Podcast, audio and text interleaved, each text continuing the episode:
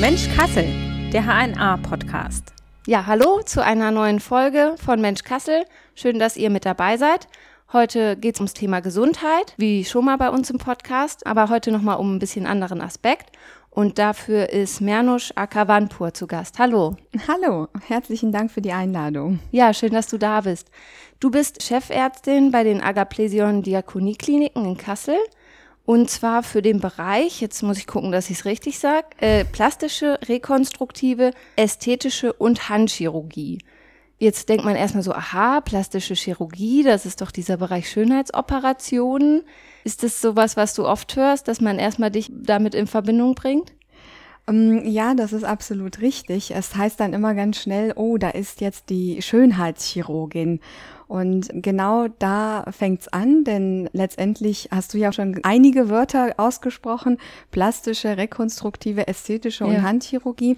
Das Spektrum ist natürlich äh, viel, viel größer. Also wir haben, selbstverständlich ist eine unserer Säulen auch die ästhetische Chirurgie und das ist auch ein schöner Bereich, den ich auch persönlich sehr, sehr mag. Aber wir haben natürlich auch die rekonstruktive Chirurgie, was sehr, sehr schön ist, weil was macht man da?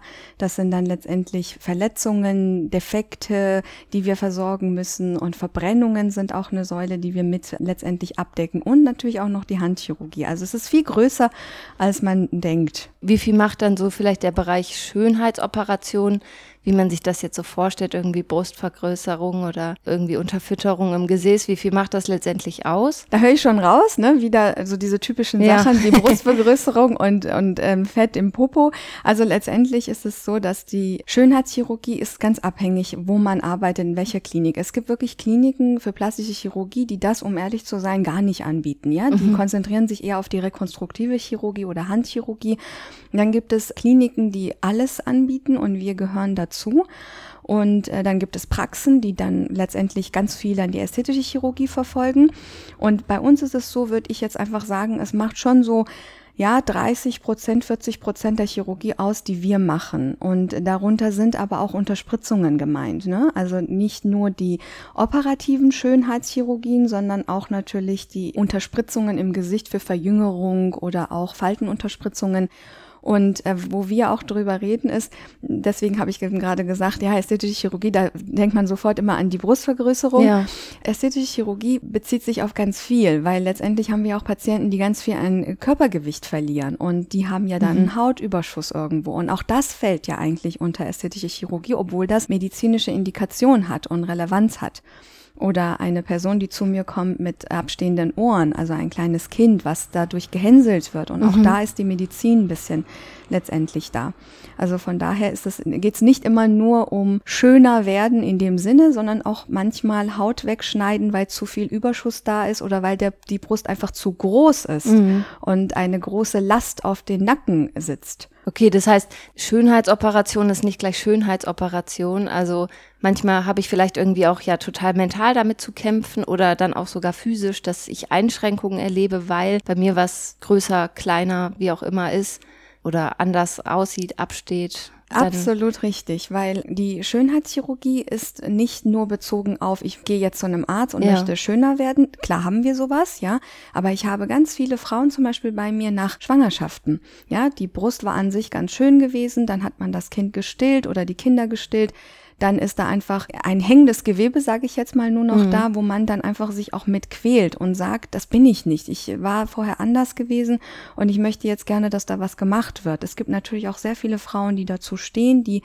die auch damit sehr gut zurechtkommen. Und das finde ich immer großartig, aber man darf auch nicht die Personen letztendlich vergessen, die darunter leiden da sind wir jetzt bei dem Thema. Es gibt auch viele Männer, ja, die beispielsweise sehr viel an Körpergewicht verlieren und die dann sagen, Mensch, jetzt habe ich ein Ziel erreicht, ich habe 60 Kilo an Körpergewicht mhm. verloren, bin jetzt endlich so, wie ich mich wohlfühle. Da rede ich gar nicht um die Ideale mit schlank sein und so weiter, weil das ist nicht etwas, was ich wiedergeben möchte, sondern dass man sich wohlfühlt in seinem Körper und dass man dann sagt, jetzt muss mir aber geholfen werden, weil ich habe jetzt Hautüberschuss und das, da schwitze ich vermehrt oder da habe ich Wunden. Oder jemand, der zu mir kommt mit einer größeren Nase, aber die Nase ist nicht nur primär das Problem, weil sie einen stört, so wie das aussieht, also auch einmal psychisch, sondern man kriegt auch schlecht Luft. Das heißt, man hat fast immer so eine Überschneidung mit mit wirklich etwas Medizinischem. Es ist super selten, dass da wirklich rein Schönheitsideale dahinter stecken. Und das ist auch etwas, was ich, um ehrlich zu sein, auch nicht ganz verfolge, weil ich finde, jeder Mensch ist auf seine eigene Art schön. Und wenn ich auch Leute habe, wo ich einfach auch sage, ich sehe da keine Indikation, da ist auch eine große Aufgabe von mir, diese Person auch natürlich zu bremsen dass man nicht in eine Sucht auch gerät und in eine Situation kommt, mhm. wo man dann ähm, nicht mehr gebremst wird. Gibt es das dann, dass Patienten abgelehnt werden, dass du sagst, nee, da sehe ich gar keine Notwendigkeit oder auch der Eingriff wäre so enorm groß oder so krass, dass es gar nicht dem medizinischen Nutzen gerecht wird? Ja, absolut. Also das ist etwas, wofür ich auf jeden Fall stehe und ich bin mir ziemlich sicher auch viele meiner Kollegen, die da draußen sind wir betrachten natürlich den Patienten einheitlich und es ist insbesondere in der plastischen Chirurgie und auch in der ästhetischen Chirurgie ganz wichtig, die Indikationen wirklich ordentlich zu stellen. Denn wenn ich jemanden habe, wo ich genau weiß, dass einfach diese vermehrten Narben, sagen wir jetzt einfach mal, der Patientin nicht viel Nutzen bringen wird, weil einfach das, was sie stört, viel zu wenig ist, dann werde ich selbstverständlich im Rahmen dieser Gespräche mit der Patientin oder mit dem Patienten darüber sprechen letztendlich sind dafür Beratungsgespräche da. Und da nehmen wir uns sehr viel Zeit, aber nicht nur wir, sondern ich bin mir ziemlich sicher, die Kollegen da draußen auch alle. Und da erkennen wir auch immer den Leidensdruck, wissen, was will jemand. Und ich habe durchaus Patienten, denen ich dann auch im Rahmen dieser Gespräche sehr schonend auch beibringe, das ist jetzt nichts für sie oder sie sind viel zu jung für den Eingriff oder auch viel zu alt für den Eingriff oder die Haut macht das nicht mit oder was auch immer für Aspekte da eine Rolle spielen. Und da ist natürlich unsere Ausbildung sehr wichtig. Wir haben ja sechs Jahre eine Ausbildung in der plastischen Chirurgie und da lernen wir das sehr, sehr gut, wie wir das einschätzen müssen, einordnen müssen und ähm, letztendlich auch Patienten durchaus abzulehnen. Das wäre dann dieses Indikationsstellen, also was da versteht man dann drunter, den Patienten zu beraten und Absolut. sich das Bild anzugucken, Absolut. das Gesamtbild. Genau richtig, ne? Okay. weil das ist tatsächlich eine Fachrichtung, weil das muss man sich vorstellen. Die Eingriffe sind meistens ja Elektiveingriffe. Das bedeutet, wenn jetzt zum Beispiel einer zu mir kommt und hat, einen, ich sag jetzt mal, einen entzündeten Blinddarm, dann brauchen wir nicht drüber diskutieren, ja. das muss gemacht werden. Aber wenn jemand zu mir kommt und auch einfach nur einen Hautüberschuss hat, der vielleicht so eine Schwitzneigung bringt, zu Rötungen, zu Wunden, trotzdem geht's ja nicht um Leben und Tod und man muss das ja nicht unbedingt operieren. Das ja. heißt, es ist ein absolut, also ein Eingriff, der trotzdem immer noch elektiv ist.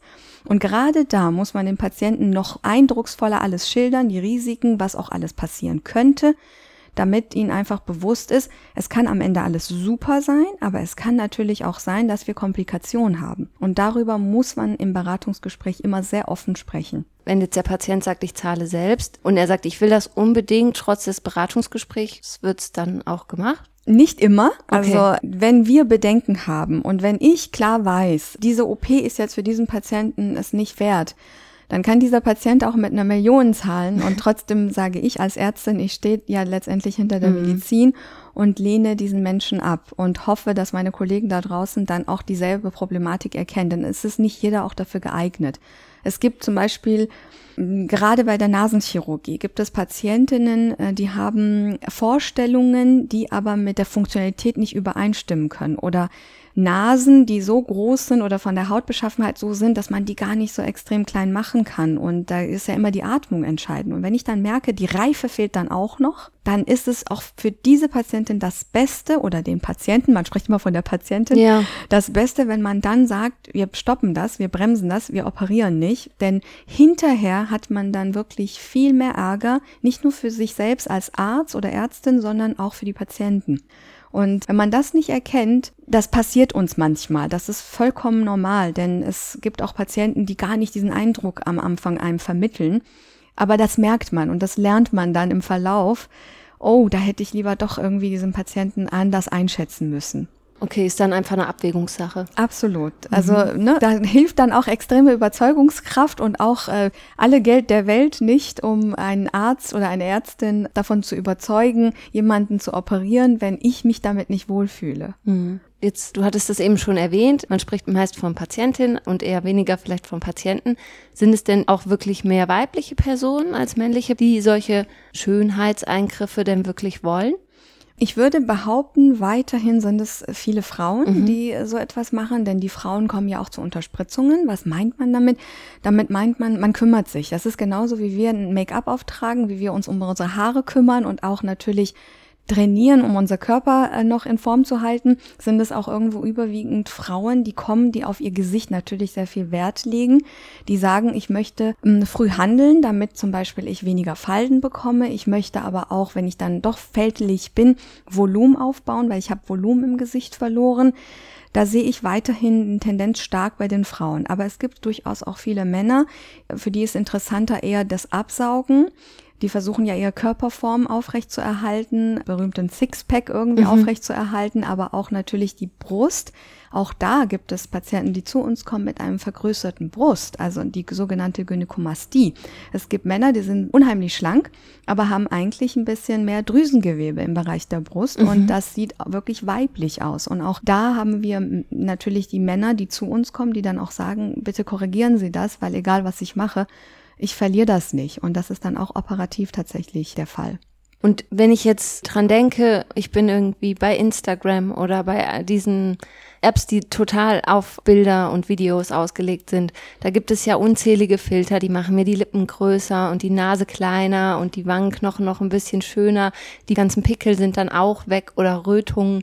Ist das ein Einfluss, was diesen Trend hin zu Operationen auch noch verstärkt hat? Was ist da dein Eindruck? Mm, ich muss sagen, ja. Also es gab ja eine Zeit lang auch noch Snapchat, also ist es mhm. ja immer noch da. Also ich komme da leider nicht mehr mit, aber ich merke, dass tatsächlich durch diese Filter, die da sind oder die Apps, wo man ja auch gewisse Dinge verkleinern kann, zum Beispiel die Nase bearbeiten kann oder so wie du gesagt hast, halt die Lippen vergrößern kann, nimmt der Trend zu. Mhm. Also ich habe beispielsweise, als diese äh, letztendlich die Corona-Welle sehr hoch war und wir ganz viel Masken tragen mussten, dachte ich, okay, jetzt nimmt es ab, weil jetzt interessiert ja einem eigentlich gar nicht mehr, wie man da drunter aussieht.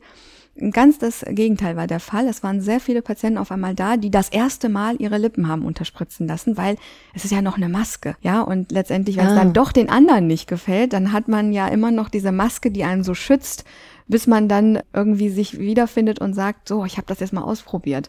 Mhm. Und also der Trend äh, wächst auf jeden Fall und viel mehr sehe ich da auch deswegen auch unsere Aufgabe, dass wir da wirklich vorsichtig rangehen, dass wir, also ich lege da immer sehr viel Wert drauf, dass ich die Patienten immer noch wiedererkenne, die zu mir kommen. Also ich mag jetzt nicht extrem, also zu übertreiben, vorsichtig ranzugehen, denn am Ende des Tages sind das ja auch Produkte, die ja auch Gefahren darstellen. Na, also es ist jetzt nicht so, dass wir jetzt einfach jemanden unterspritzen mit den Stoffen. Ich nenne jetzt einfach mal keine Namen bewusst, Hyaluronsäure zum Beispiel, ja, und das ist, da sind auch Gefahren dahinter mhm. und da muss man unheimlich vorsichtig sein. Gerade in Deutschland ist es ja so, dass sehr viele auch diese Tätigkeiten durchführen dürfen und können und nicht nur Ärzte tatsächlich mhm. das machen.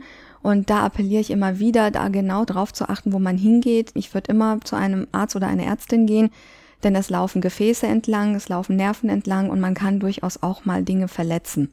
Und da muss man dann unheimlich vorsichtig sein und gleichzeitig aber auch den Patienten erklären, dieses Instagram oder diese Morphing oder Snapchat, was auch immer das mit unserem Gesicht macht, viele Dinge sind so entsprechend dem ja überhaupt nicht der Realität. Ja. Also trotz einem Facelift oder einer Unterspritzung kriege ich ja manche Dinge trotzdem nicht so hin, ja. wie unsere Filter zum Beispiel. Mhm. Werden denn die Patientinnen und Patienten auch mal jünger, die dann sowas haben wollen? Mm, ja, also den Trend merke ich. Also auch zu mir kommen wirklich sehr viele junge Frauen. Also ich würde sagen, das fängt schon tatsächlich mit 18 Jahren an. Mhm.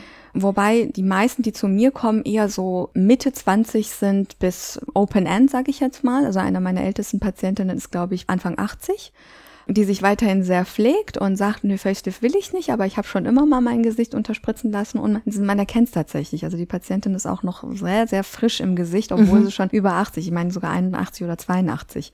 Und jünger als 18 zum Glück ist verboten, also darf man gar nicht äh, behandeln und auch tatsächlich operative Eingriffe, die Richtung Schönheit gehen, sind nicht erlaubt.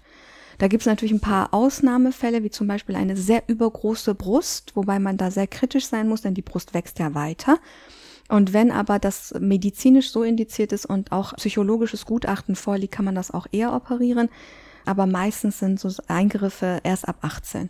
Tendenz aber, sie werden immer jünger.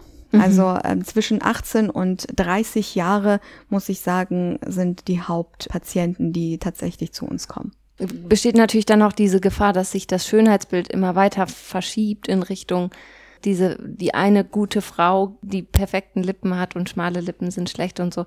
Aber damit könnt ihr dann auch dagegen ein bisschen vorgehen oder in der Beratung sagen, dass es das eigentlich ja gar nicht gibt. Ja, genau. Und ich merke schon tatsächlich, dass, das ist das Schöne, dass nicht nur dünn und ähm, große Lippen und straff so ein Idealbild ist, sondern ähm, mit Hilfe von gewissen Hollywood-Stars sind auch Kurven gewollt, äh, mhm. äh, sind auch Rundungen gewollt, aber gleichzeitig auch doch ein paar Falten.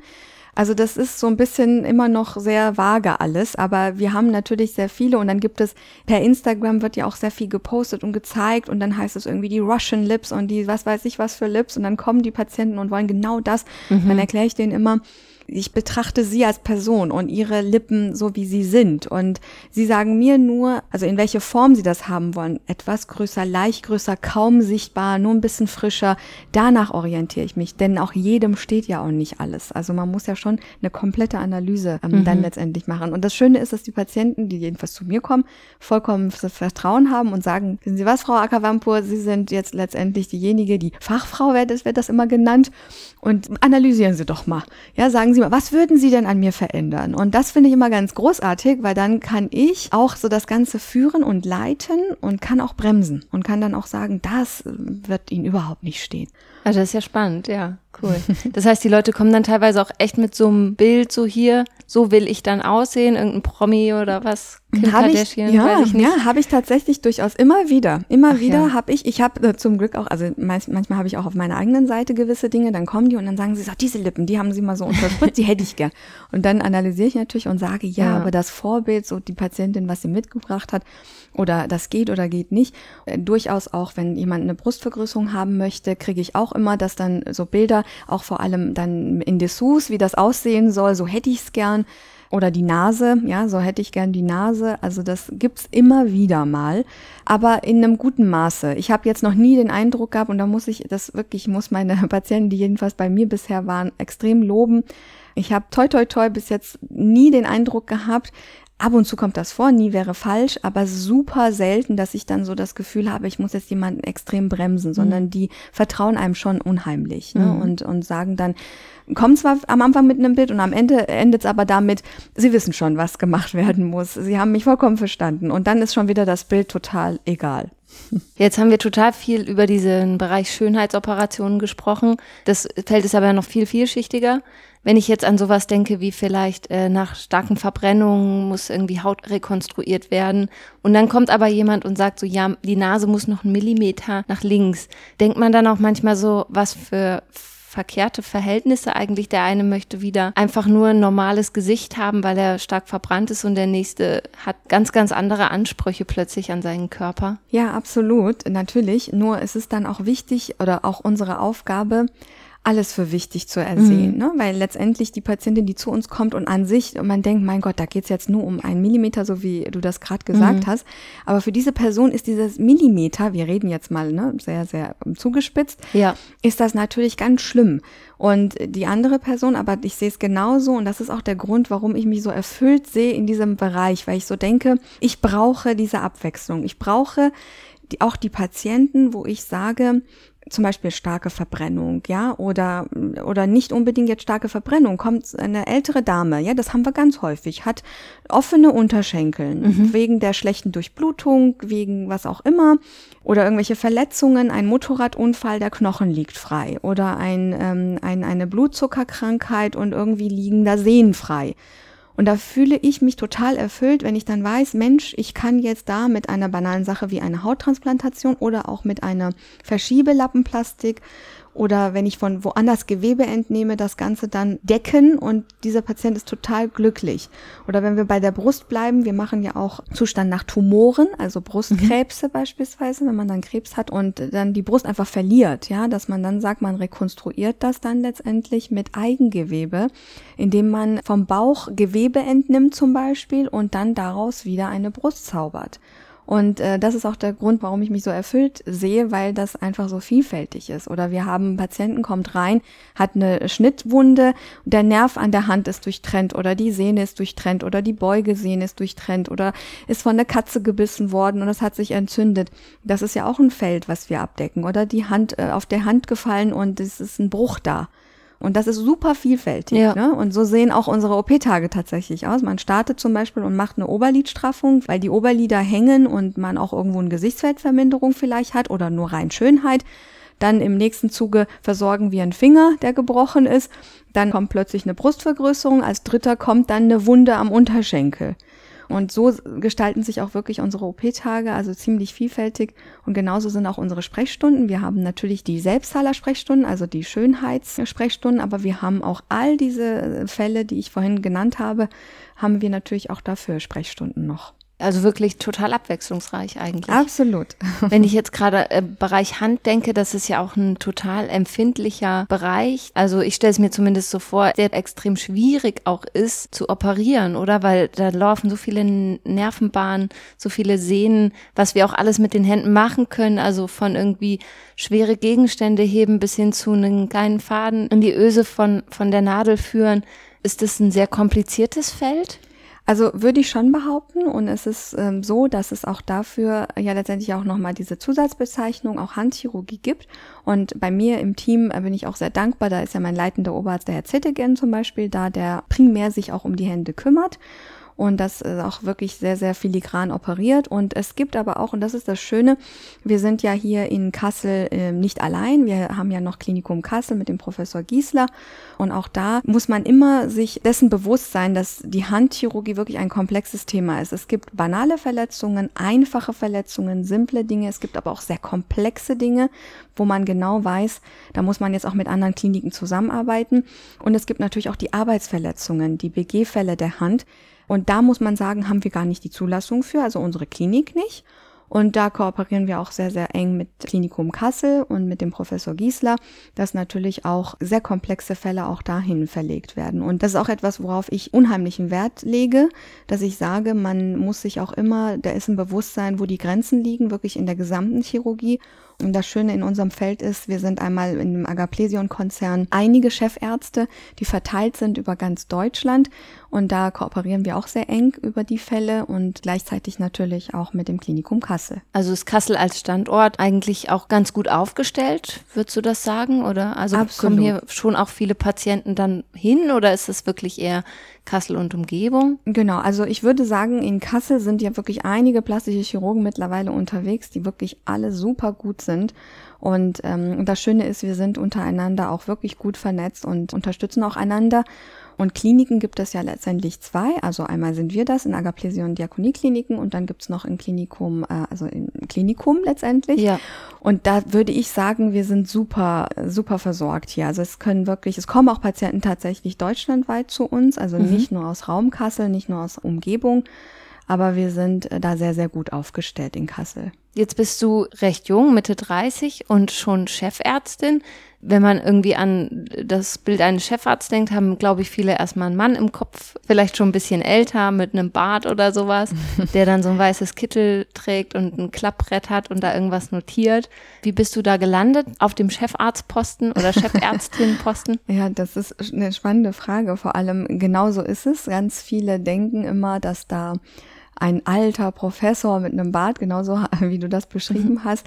Aber da muss ich auch sagen, gibt's auch sehr, sehr viele junge Chefärzte, also auch männliche Chefärzte, die unterwegs sind. Wie ist es dazu gekommen? Also um ehrlich zu sein, ist das so ein bisschen Glück im Unglück, denn ähm, ich war ja vorher im Roten Kreuz gewesen und habe ja unter meinem Mentor und ja langjährigem äh, Begleiter, von dem ich ja alles gelernt habe, der Professor Dr. Noor, gearbeitet. Da habe ich als Studentin gestartet und bin dann mit seiner Hilfe und seiner Unterstützung dann am Ende Oberärztin geworden und habe sogar noch nebenbei äh, ein Kind gekriegt und dann ist die Abteilung leider auseinandergebrochen. Also aufgrund dessen, als das dann letztendlich auseinanderbrach, wurde ich dann von Agaplesion angefragt mehrfach und habe dann zum Glück endlich mir einen Ruck geben können und bin dann zum Gespräch gegangen und habe dann mir das Ganze angehört und habe dann letztendlich für mich entschieden, dass ich mich bereit fühle, dass ich so eine tolle Ausbildung vorher unter Professor Noor auch ja genießen durfte, dass ich das ganze Spektrum auch anbieten konnte. so gut wie es ging. Also gewisse Dinge letztendlich habe ich ja schon drüber gesprochen, leitet man auch weiter und wusste auch, dass mein leitender Oberarzt, also jetziger leitender Oberarzt und auch ein guter Freund, der Herr Zittigen, mitgehen würde. Da wusste ich, das wird auf jeden Fall laufen und dementsprechend haben wir dann äh, gestartet, erstmal nur zu zweit. Mhm. Und nach und nach kamen dann unsere Assistenten dazu und mittlerweile sind wir auch ein Team aus äh, sechs Ärzten. Darunter bin ich und zwei Oberärzte und letztendlich drei weitere Assistenzärzte. So war letztendlich der Werdegang. Okay. Und was macht man als Chefärztin? Ist man dann auch viel mit administrativem Bürokram beschäftigt oder auch noch oft am Patienten, an der Patientin? Ja, unterwegs? also also beides. Ähm, mhm. es ist sehr, sehr viel administrativ natürlich da, insbesondere mit, ähm, ja, es wird ja auch immer schwieriger durch die Sachen, die letztendlich das Gesundheitssystem von uns erwartet, mhm. müssen wir natürlich als Chefärzte auch dafür sorgen, dass wir selbstverständlich auch immer noch wirtschaftlich arbeiten. Also mhm. Also es ist nicht so, wie man sich das vorstellt, dass man sagt, man kann nur Medizin betreiben und kann alles andere letztendlich hinten anstellen, sondern es wird tatsächlich immer, immer schwieriger und die Herausforderungen kommen. Auch zum Beispiel demnächst kommt eine Ambulantisierung, was quasi auch uns ein Hindernis stellen wird und gewisse Dinge verstehen auch die Patienten nicht, weil mhm. wir dürfen auch nicht alles machen. Man kann nicht alles zum Beispiel stationär machen. Gewisse Dinge muss man nur ambulant machen. Gewisse Dinge dürfen wir gar nicht machen. Für gewisse Dinge braucht man Anträge. Also unheimlich schwierig. Und gleichzeitig muss ich dazu sagen, ich liebe es, mit dem Menschen oder an den Patienten zu arbeiten. Das ist auch der Grund, warum ich sage, administrative Dinge versuche ich dann erst so ein bisschen nach meinem Feierabend zu erledigen, wenn mhm. es geht. Und will ganz nah noch beim Patienten sein. Egal was. Also ich operiere unheimlich gerne. Ich operiere nicht nur Schönheitssachen, sondern alles und versuche auch wirklich überall dabei zu sein, so gut es geht. Aber man kann natürlich nicht überall dabei sein. Dafür habe ich ja auch äh, Gott sei Dank ein tolles Team, das dann auch andere Dinge machen kann. In der Zeit kann ich dann vielleicht doch dann noch mal andere Treffen wahrnehmen, die ich machen muss. Aber es ist bei mir immer noch so, finde ich, dass es vielfältig ist, so dass ich sagen kann, ich fühle mich immer noch erfüllt. Und es ist jetzt nicht so, dass ich schon in dem Alter auch bin, wo ich sage, okay, ich mache nur noch Schreibkram mhm. und operieren tun andere. Davon halte ich sehr viel Abstand und hoffe, dass ich das auch sehr viele Jahre nicht so machen muss. Mhm. Gibt es denn so vielleicht drei Dinge, wo du sagst, das macht mir echt am meisten Spaß am Job? Du hast jetzt einmal schon eben so ein bisschen durchblicken lassen, die Arbeit mit dem Patienten. Ich muss sagen, ich gehe unheimlich gerne zur Arbeit und ich glaube, das merkt man auch bei mir, weil ich habe ja vorhin angedeutet, ich habe dann noch so nebenbei ein Kind bekommen, das hört sich immer so an, aber ich habe mittlerweile sogar zwei Kinder und ich versuche das, ich habe natürlich auch ein tolle, äh, tolle ja, Menschen, die hinter mir stehen, also sowohl mein Ehemann als auch meine Eltern, die bei mir letztendlich im Haus wohnen, ähm, so dass ich da unheimliche Unterstützung mhm. habe. Aber ich gehe super gerne zur Arbeit, arbeite sehr gerne mit den Menschen. Meine Beratungstage, das sind zum Beispiel Dienstage und Donnerstage, machen mir unheimlich viel Spaß, aber gleichzeitig auch die OP-Tage, also das operative Feld das macht mir unheimlich viel Spaß. Egal, worum es geht. Ob es nur so was Kleines ist, was wir operieren müssen oder was Größeres ist. Also letztendlich gibt es da nicht irgendwas, was mir am meisten Spaß, es wäre wirklich gelogen, sondern mhm. alles zusammen macht mir Spaß. Also wirklich der gesamte Job. Und ich bin so glücklich, dass ich mich dann am Ende tatsächlich für die plastische Chirurgie entschieden habe. Denn eigentlich wollte ich ursprünglich Internistin werden und ah. irgendwann dann Kinderärztin werden. Mhm. Und dann habe ich gemerkt, oh, ich bin viel zu nah bei den Kindern und viel zu emotional und wollte am liebsten mit allen Kindern weinen. Mhm. Und irgendwann durch meinen älteren Bruder, der selbst auch Kardiologe ist, hat er mir gesagt, Mensch, mach doch mal die plastische. Und da habe ich ja meinen PJ bei Professor Noah gemacht, also als äh, Studentin letztendlich und habe dann meinen Weg gefunden. Und, PJ ähm, ist praktisches Das praktische Jahr, okay. genau. Und da habe ich auch großartige Oberärzte kennengelernt, den Herrn Dr. Moubayer und auch den Herrn Dadlen, die mich auch nochmal sehr begeistert haben für dieses Fach. Und ich bin froh, dass ich da letztendlich auch gelandet bin. Mhm. Und gibt es denn auch vielleicht im Job läuft zwar offenbar bei dir total vieles gut, was ja auch toll ist. So soll es ja eigentlich sein, dass man total gern zur Arbeit geht. Gibt es denn auch manchmal so oder vielleicht so drei Herausforderungen? Ich will jetzt nicht unbedingt von Problemen sprechen, aber vielleicht Dinge, wo du sagst, puh, da äh, habe ich vielleicht doch schon mal mit zu kämpfen, so im Alltag. Genau, das, was ich ja vorhin schon gesagt habe, ist ja so eine Herausforderung tatsächlich ja dieses Managen von, was mhm. jetzt kommt, diese Ambulantisierung, ja. dann gleichzeitig den Patienten zu erklären, wir können nur gewisse Dinge und gewisse Dinge nicht und dann hat natürlich den verärgerten Patienten, wie sie machen das aber nicht. Mhm. Das ist tatsächlich eine Herausforderung täglich, nicht nur für mich, auch für meine Ärzte, die da alle arbeiten, die Assistenzärzte insbesondere, die dann immer wieder davor stehen und sagen, okay, das ist jetzt kein akuter Notfall, dem muss ich jetzt sagen, er soll mal zum Niedergelassenen Einzelnen gehen. Ja. Und man bekommt da so ein bisschen immer wieder diesen Ärger und diese Frustration von den Patienten mit oder oh nein, die Krankenkasse hat jetzt dem und dem nicht zugestimmt. Einmal das und einmal natürlich auch die Abteilung irgendwo zu leiten und ähm, dass wir überstehen, dass wir diese Zeiten überstehen mit der ähm, ja letztendlich Corona-Welle, die wir mhm. hatten und auch sehr viel dann absagen mussten. Denn es geht ja am Ende des Tages auch um diese ganzen Stellenschlüssel, dass wir unsere Assistenzärzte auch ähm, halten können, unsere Oberärzte und zeitgleich aber auch eine gute Ausbildung zu bieten. Denn letztendlich sind wir ja eine neue Abteilung. Uns gibt's ja seit Oktober 2020 mhm. und das Spektrum muss ja immer weiter wachsen. Man muss uns immer mehr kennenlernen, so dass wir genug Zuweise auch haben. Das sind so die alltäglichen Dinge, mit denen ich natürlich auch immer wieder kämpfen muss und auch gucken muss, dass das Ganze gut läuft. Toi, toi, toi läuft's interdisziplinär sehr, sehr gut. Auch da hat man ja manchmal in Krankenhäusern Probleme.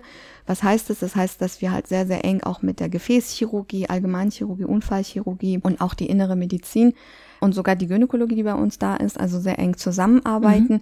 Ähm, und da bin ich sehr, sehr froh drum, dass wir interdisziplinär letztendlich da schon mal keine Probleme haben und ähm, unter den Chefärzten und uns sehr, sehr d'accord sind. Wie ist es mit dem Bereich Pflege? Also das ist ja in Deutschland ein Riesenthema, jetzt auch schon mehrere Jahre inzwischen. Pflegenotstand, Personalmangel. Ist das bei euch auch ein Thema? Ja, also das ist, glaube ich, überall ein Thema, mhm. wobei ich sagen muss, ich muss wirklich die Pflegekraft unheimlich loben, gerade in dieser schwierigen Zeit mit Corona und dann halt die ganzen Bedingungen, die noch dazu gekommen sind haben wir zum Glück wirklich so tolle Pflegekräfte da, die sich auch stets bemühen. Wir sind ja als neue Abteilung dazugekommen, dann sind die Unfallchirurgen ein paar Jahre vor uns noch dazugekommen. Also dieses Agaplesion Diakonieklinik ist ja immer größer geworden. Und, und das war natürlich auch nochmal eine, ja, eine große Herausforderung für die Pflegekraft, die dort arbeitet. Aber das funktioniert wirklich super. Auch die OP-Pflege, da habe ich das Gefühl, nicht nur das Gefühl, sondern das merkt man. Die Leute arbeiten gern, die kommen. Ich höre sehr wenig Gemecker, wirklich sehr, sehr wenig Gemecker, aber das ist auch irgendwo berechtigt, wenn es dann mal kommt, weil einfach weiterhin immer wieder so ein Notstand da ist, denn die sind einfach auch irgendwo muss ich jetzt einfach mal sagen, schlecht bezahlt für das, was die leisten. Mhm. Ja, und das wird meistens nicht anerkannt, denn die sind ja sehr viel am Patienten dran. Während wir da zur Visite gehen, einmal da sind und dann wieder gehen, hat dann natürlich die Pflegekraft den ganzen Tag mit diesen Menschen ja. zu tun. Und ich finde, da muss man immer weiter dran arbeiten und ich hoffe, dass das auch irgendwann so sein wird, dass man hinter allem jeden sieht. Aber nicht nur die Pflegekraft, die Putzfrauen, die da arbeiten, alle, die da mhm. arbeiten, ja, die Leute vom Service, die Leute, die die Patienten hin und her fahren, ja, für mich sind alle unheimlich wertvoll und das kriegen, glaube ich, auch alle im Krankenhaus mit. Ich grüße von A bis Z und es ist mir egal, ob jemand an der Pforte sitzt oder ob jemand unseren Saal putzt oder die Station, denn ohne die läuft es nicht. Und wir sind, finde ich, alle Menschen und alle arbeiten daran, dass es unseren Patienten gut geht.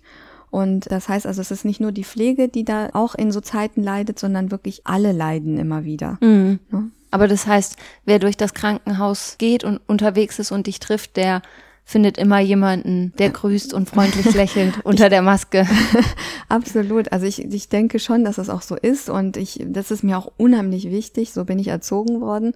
Und das fällt auf, weil das wird mir als Feedback wiedergegeben. Dann heißt es, mein Gott, gibt es auch Tage, wo sie mal nicht so uns anlächeln, wo ich so sage, ja, bestimmt gibt's mal Tage, wo ich auch mal müde bin oder irgendwas ist, aber ich versuche das nicht die Menschen spüren zu lassen, mhm. die jedenfalls an mir vorbeigehen. Okay.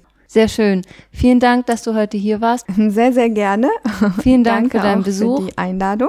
Sehr interessantes Gespräch und tolle Einblicke in diesen Bereich. Und wenn euch die Folge auch gefallen hat, dann folgt doch gerne unserem Podcast auf dem Kanal, auf dem ihr uns hört. Ja, und dann freuen wir uns, wenn ihr auch beim nächsten Mal wieder mit dabei seid. Tschüss. Tschüss.